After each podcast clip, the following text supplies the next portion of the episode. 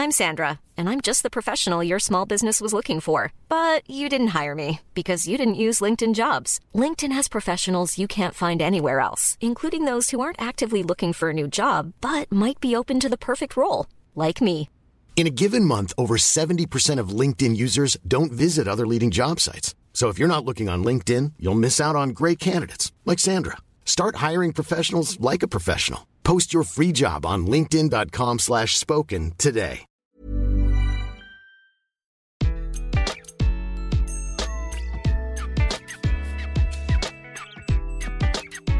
Bonjour, je suis Gaël Châtelain-Berry, bienvenue sur mon podcast Happy Work, édition spéciale. Pour cet épisode, je reçois Laure Closier, journaliste et présentatrice, entre autres, du débat quotidien Le Chypre Neumann sur RMC et de Happy Boulot sur BFM Business. Pendant cet épisode, nous allons parler de son métier, de bien-être au travail, de sa vision, assez originale je dois dire, de l'après-pandémie, d'égalité femmes-hommes, de son caractère et de beaucoup d'autres choses. J'espère que vous passerez un aussi bon moment à écouter cet entretien que j'ai eu à le faire. Bonne écoute. Bonjour Laure. Bonjour Gaël. Alors, comme d'habitude, je vais commencer par une rapide présentation, même si beaucoup de personnes vous connaissent déjà. Vous avez commencé votre carrière de journaliste, et ça je l'ai découvert en tant que stagiaire en 2008 pour le monde.fr, et vous êtes passé par plusieurs rédactions. Mais vous animez depuis 2020, du lundi au vendredi, le célèbre débat Neumann-Le Chypre de midi à 15h sur RMC, ainsi que le célébrissime Happy Boulot Le Mag, même s'il n'est plus en quotidien, mais une fois par semaine sur BFM Business, chaîne sur laquelle vous êtes arrivé en 2015. Alors, cher Laure, vous m'avez fait l'honneur de m'interviewer plusieurs fois et je me suis dit qu'il serait intéressant d'avoir votre point de vue sur le bien-être au travail, qui est l'une des thématiques que vous traitez depuis des années. Et par ailleurs, vous êtes la première journaliste que j'interviewe, donc le point de vue d'une journaliste m'intéresse énormément en tant que professionnel.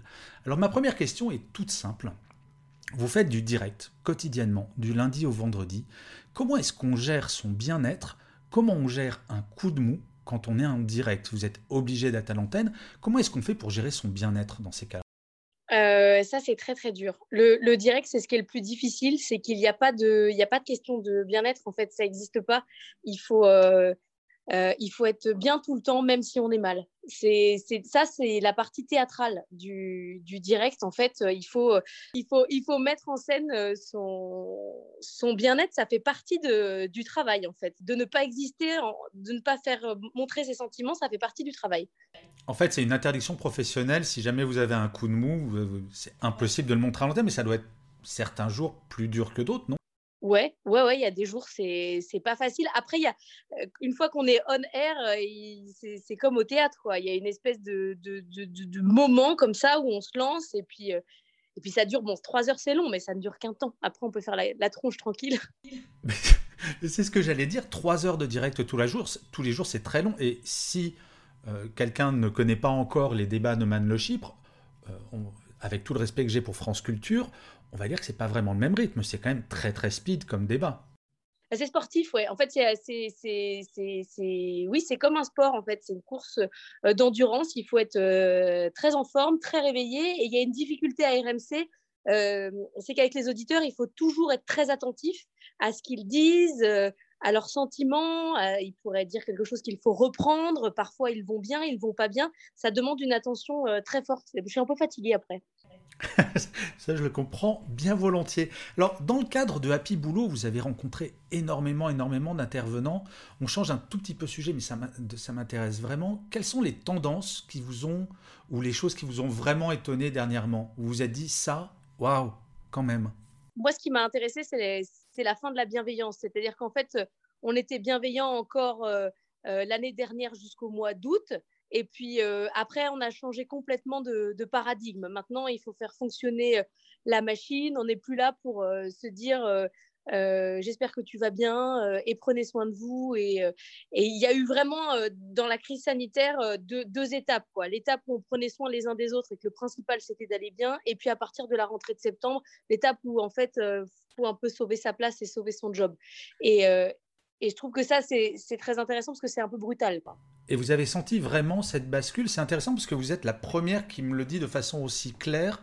Vous pensez qu'on va revenir au monde d'avant véritablement?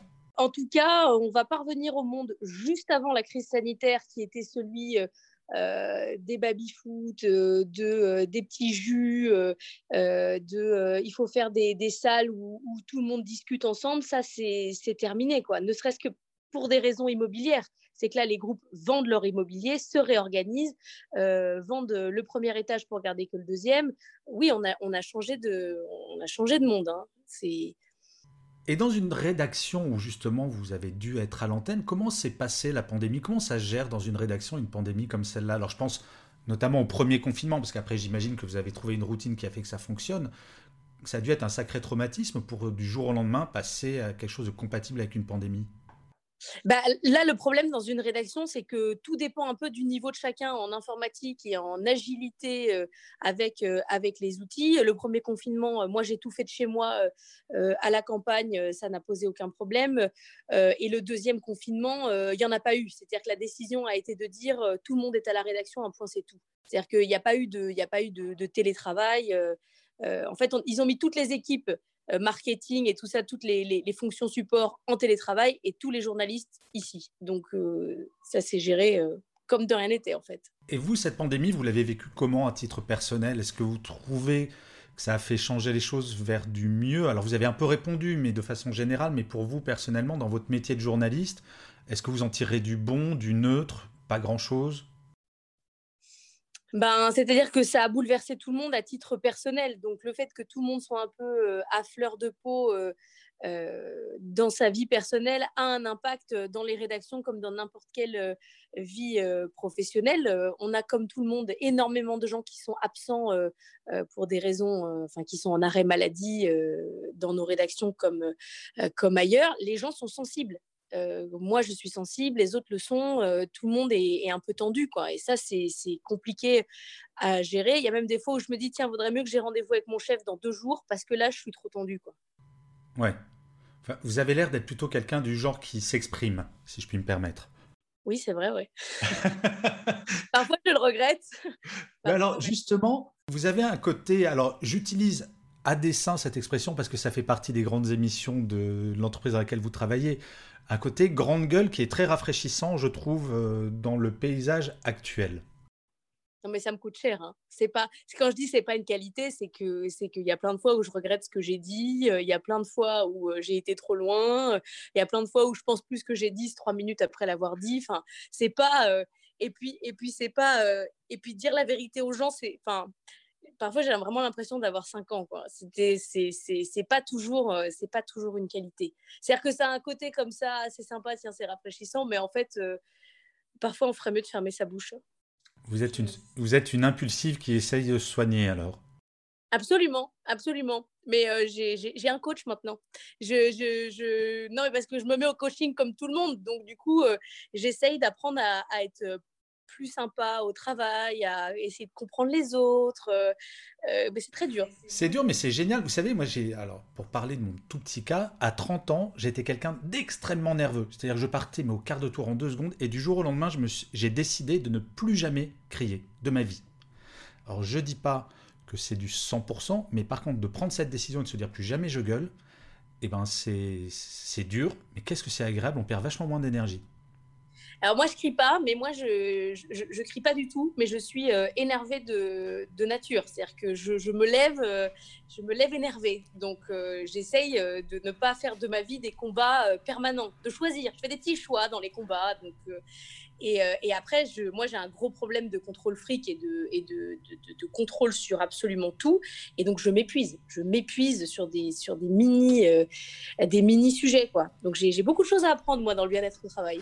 Mais alors, là, vous faites un lien avec un sujet sur lequel vous êtes exprimé. On ne va pas revenir sur le cas Pierre Ménez, mais vous avez pris une position très claire sur l'affaire Pierre Ménez euh, chez Canal, où vous aviez exprimé le fait que Canal aurait dû euh, vraiment être beaucoup plus sec sur le sujet. Euh, quel est votre regard, vous, sur toutes ces questions en tant que femme dans les médias? Et c'est aussi pour ça que je voulais parler avec vous, parce que vous aviez vraiment une opinion très très tranchée, très ferme. Euh, j'imagine que ça va bien au-delà de l'affaire Pierre Ménez. Euh, oui, c'est-à-dire que moi, je, n'ai jamais vécu de, harcèlement ou de situations compliquées au travail. Par contre, j'ai vécu le sexisme au quotidien depuis que je travaille, mais j'ai été élevée, moi, dans un, milieu hyper sexiste où on a toujours considéré la femme comme, comme inférieure. Et donc, en fait, je, depuis que je suis née, j'ai toujours eu besoin de, de, prouver à ma propre famille que la femme n'est pas inférieure à l'homme. Mais est-ce que ce côté combattant que vous avez, dont vous parliez avec un gros caractère, ça vient pas de là aussi? Si si, si, si, si, ça vient de là. Ça vient de là, mais, mais du coup, on peut pas non plus on peut pas faire. Enfin, il faut choisir quoi. On peut pas être énervé tout le temps. Mais, mais en tout cas, dans, dans le monde du travail, euh, c'est, c'est-à-dire que moi, j'ai choisi le journalisme. Euh, j'ai choisi le journalisme financier euh, parce qu'il n'y avait pas de femmes. C'est-à-dire que je, je, j'avais fait de manière totalement pragmatique. Je, me disais où est-ce que je pourrais travailler? Dans la politique, il y avait déjà des femmes. Dans l'agroalimentaire, il y avait déjà un peu de femmes. Mais dans la finance, il n'y avait personne. Et donc, du coup, je m'étais dit, tiens, je vais aller là. Comme ça, euh, ils seront obligés de me prendre parce que je suis une femme.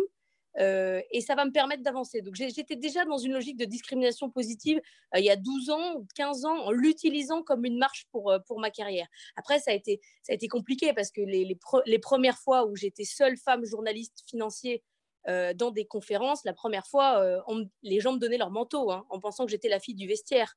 C'était ça, hein, la femme qui était là, elle était soit pour le vestiaire, soit maquilleuse. Elle pouvait pas être autre chose. Mais ça, ça avance. Et, sur le cas Pierre Ménès, quand je dis que les directions sont responsables, euh, c'est-à-dire que c'était normal, quoi. C'est-à-dire que c'est aux, directions maintenant de dire euh, nous avons changé, nous avons compris, euh, nous considérons que la femme est l'égale de l'homme parce que c'est pas pas naturel en fait, hein, c'est pas comme ça que ça se passait. Donc il faut qu'elle s'exprime. Et, pour moi, quand il y a cinq ans, on choisit de ne, pas, euh, euh, de ne pas sortir les gens qui posent problème dans une rédaction, c'est qu'on considère que c'est normal. Hmm. Et donc, on a une responsabilité. Et, euh, les grosses boîtes, les, banques, tout ça, l'ont bien compris bien avant les médias. Nous, on est très en retard sur cette question. Mais alors, justement, vous qui commencez, alors, avec tout le respect que je vous dois, vous avez une certaine expérience. quel conseil vous donneriez à une jeune étudiante en journalisme en tant que femme euh, si vous deviez, euh, en, quelques mots, dire, ben voilà, moi, voilà quelques erreurs que j'ai faites, et ce que tu devrais faire de différent En fait, il faut, l'avantage, c'est que le plafond de verre est quand même de plus en plus mince, mais il ne faut à aucun moment se considérer comme, euh, comme différent. C'est-à-dire qu'il faut mmh. considérer que en tant que femme, on est pareil, on a les mêmes chances, on fait pareil, et on doit être reconnu à égalité pour notre intelligence. À part ça, faut, faut, faut juste avoir l'envie, quoi. Mais, mais moi, je, pense que je suis très optimiste en fait sur la question des, femmes euh, et je, pense qu'il y a énormément de combats qui sont gagnés, qu'il y a beaucoup de choses qui sont générationnelles. Donc, euh, je pense qu'une jeune femme qui commence aujourd'hui doit considérer qu'il n'y a pas de plafond de verre et qu'on avance un point, c'est tout. Moi, je sais pas. Euh, alors vous, justement, en tant que journaliste, quel regard vous portez sur l'indice d'égalité femmes-hommes? Parce que j'ai le sentiment que c'est pour la première fois une loi qui fait vraiment bouger les choses concrètement, parce que ça va taper au portefeuille si jamais on est en, dessous, je crois, de 78 et qu'on fait rien pendant deux ans, on va taper sur une amende sur le chiffre d'affaires. Et j'ai l'impression que ça fait, bah, je crois que la première loi égalité femmes-hommes en salaire, c'est 1974. On voit où on en est, on en est encore un peu loin, mais que là, il y a vraiment eu un déclic extrêmement fort. Alors, est-ce que ça vient de MeToo, de je sais pas, mais j'ai le sentiment que les choses s'accélèrent. Le, problème, c'est que sur cette loi, tout le monde a gagné. Quoi. Tout le monde, tout le monde est, super bon chez soi euh, en salaire et je fais confiance aux directions financières, aux directions euh, RSE dans les entreprises pour trouver le moyen de de toute façon être gagnant euh, et la manière de le calculer. Ce qui change véritablement dans les entreprises, c'est la volonté des femmes de ne plus du tout se faire avoir. C'est-à-dire que la génération qui a 30 ans aujourd'hui ne peut pas accepter et est prête à démissionner parce qu'elle gagne moins elle ne peut plus l'accepter. C'est-à-dire que c'est presque physique, quoi. Elle ne peut plus. Donc, euh, c'est ça qui change. C'est vous voulez des femmes, mais vous êtes obligé de changer votre manière de fonctionner. C'est presque l'attractivité des talents qui fait changer les choses plus que la loi. La loi, franchement, vous bidouillez votre truc comptable et c'est bon. Tout le monde est beau, tout le monde est gentil, quoi. Moi, je pense que la loi, elle vient confirmer une, vraie tendance au sein des boîtes. Alors c'est marrant parce qu'une de mes dernières questions, c'était sur votre optimisme au regard de cette question égalité femmes-hommes, mais vous avez répondu, vous êtes plutôt très optimiste. Ouais.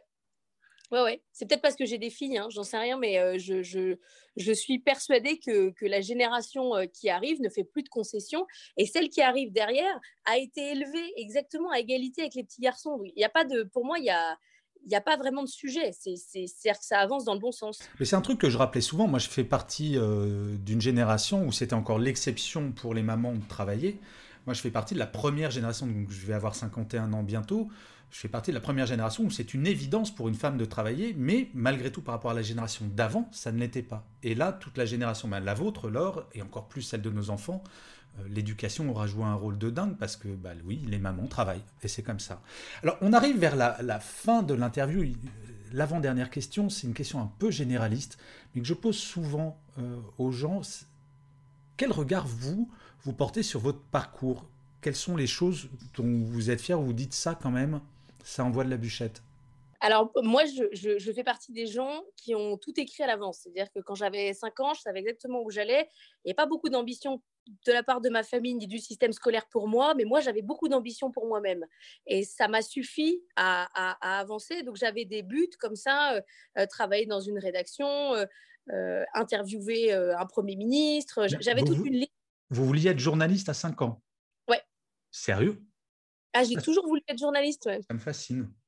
Oui, oui, j'ai jamais eu de question de. Alors que j'étais très très mauvaise à l'école. Hein. J'étais très mauvaise à l'école et euh, j'ai pas eu mon brevet. Enfin, mais j'avais toujours cette, euh, cette, ambition parce que je voulais, euh, je voulais qu'on m'écoute. Je voulais, je voulais qu'on m'écoute. Euh, D'ailleurs, c'est pour ça que je suis pas reporter et que je suis, euh, je suis animatrice parce que, en fait, moi, je veux qu'on m'écoute. je veux bien faire parler les autres, mais je veux aussi qu'on m'écoute. Donc, du coup, c'est plutôt vers ce, type de, ce type de carrière. Euh, j'ai pas encore toujours mon émission à mon nom, ça c'est encore mon, mon, but, donc j'ai pas complètement terminé. Euh, mais euh, je j'avais interviewé Michel Rocard, j'avais j'avais 25 ans. Pour moi, c'était c'était déjà une, une, réussite une réussite de dingue. Hein. Aujourd'hui, l'indépendance financière, tout ça, pour moi, est un est une réussite. C'est euh, je m'assume, euh, je m'occupe de ma famille. voilà, pour moi, c'est c'est une réussite, une réussite importante. il y a une question que j'ai sautée parce que je la trouvais un peu gnangnan quand je l'ai écrite, mais au, regard de ce que vous êtes en train de dire, je suis obligé de vous la poser. Vous vous voyez où dans 10 ans? La Laure Closier dans 10 ans, c'est qui? Je sais pas, mais je je sais pas parce que je sais pas. Là, là, comme j'ai avancé un peu comme je voulais, je sais pas trop où je vais, où je vais demain. Euh, moi, j'aime écrire, j'aime raconter des histoires, euh, donc euh, je me vois plutôt partir dans l'écriture plutôt que d'animer ma singer, ce qui à un moment donné pouvait être mon, mon but. Mais, mais là, je suis plutôt, pense que je vais écrire à un moment donné, mais il me faudra des sous parce que ça coûte cher. Donc du coup, j'ai pas encore. Mais je me vois pas, par, exemple, je me vois pas diriger une rédaction. Je ne serais pas bonne dans cet exercice et et je suis trop solo pour ça. Euh, mais je, pense que je finirai par écrire. Ok, eh bien écoutez, on arrive à la dernière question et comme pour tous les invités, je vous ai demandé de travailler. Et euh, alors, on est en visio, c'est très drôle parce que je vois le désespoir dans vos yeux. je vous ai demandé de choisir un mantra ou une citation qui vous parle et pourquoi vous avez fait ce choix-là? Eh ben, donc j'ai tapé citation intéressante sur Google et j'ai rien trouvé parce que je ne sais pas quoi répondre à cette question et c'est pas la première fois qu'on me demande et moi j'ai pas de j'ai pas de citation ou de, gens qu'il faut que je suive à la lettre. J'ai toujours été retort à l'autorité, donc l'idée de suivre un truc euh, déjà prédéfini, ben je sais pas. Donc euh, je sais pas, à part quand Beyoncé dit qu'il dirige le monde, les femmes, bah, je ne sais, pas quoi, je sais pas quoi dire. Quoi. Mais j'adore, Laure, vous savez, la semaine dernière, je vais de surprise en surprise avec Happy Work sur mes interviews. La semaine dernière, le PDG de Superprof m'a quand même cité Jean-Claude Duss. Et là, c'est la première fois qu'on me dit, ben non, moi, j'ai pas de citation. Et je trouve ça non seulement honnête, et euh, fondamentalement, on n'a pas forcément besoin d'avoir des mantras et des citations. Donc, euh, il n'y a absolument aucun problème. Mais ça, c'est mon côté combatif. C'est-à-dire que moi, je vais contre. Je vais pas euh, avec. Je crois qu'on l'a bien compris, compris. Laure, je vous remercie mille fois de m'avoir accordé ce, temps d'interview. C'était extrêmement intéressant. Euh, je ne sais pas si vous en êtes consciente, mais je trouve que c'est important que vous preniez la parole parce que je pense qu'il y a plein de jeunes femmes qui veulent être journalistes, même des hommes qui vont devenir journalistes, et d'avoir conscience, d'avoir une prise de parole euh, d'une femme. J'aime pas ce mot jeune femme, d'une femme. Je je suis un peu une vieille peau maintenant. Hein. C'est fini. Hein. Les, jeunes femmes, c'est derrière moi. Hein. Non, mais ce que je veux dire, c'est par rapport. Euh, dans le journalisme français, les femmes qui sont très très présentes ont quand même un certain âge. On les voit depuis 30 ans à l'antenne. Donc je trouve ça très rafraîchissant d'avoir des, des voix comme la vôtre qui arrivent, qui sont des voix qui sont tout à l'inverse des archétypes féminins qu'on peut imaginer dans les médias d'il y a 30 ans. Je ne sais pas si vous vous rappelez des speakerines à l'époque. Donc voilà, donc merci beaucoup pour ces mots, merci beaucoup pour ces moments. Merci beaucoup de ne pas avoir travaillé à trouver une citation et un mantra. Je vous souhaite une excellente journée et bonne continuation. Alors au revoir. Merci Gaël, au revoir.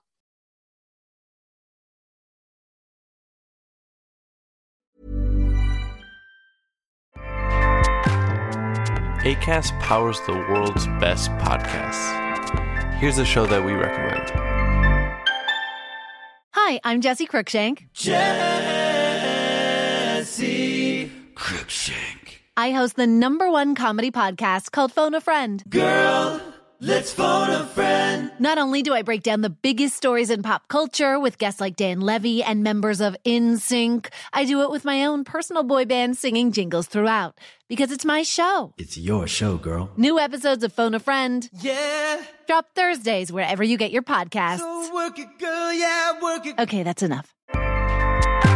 ACAST helps creators launch, grow, and monetize their podcasts everywhere. ACAST.com.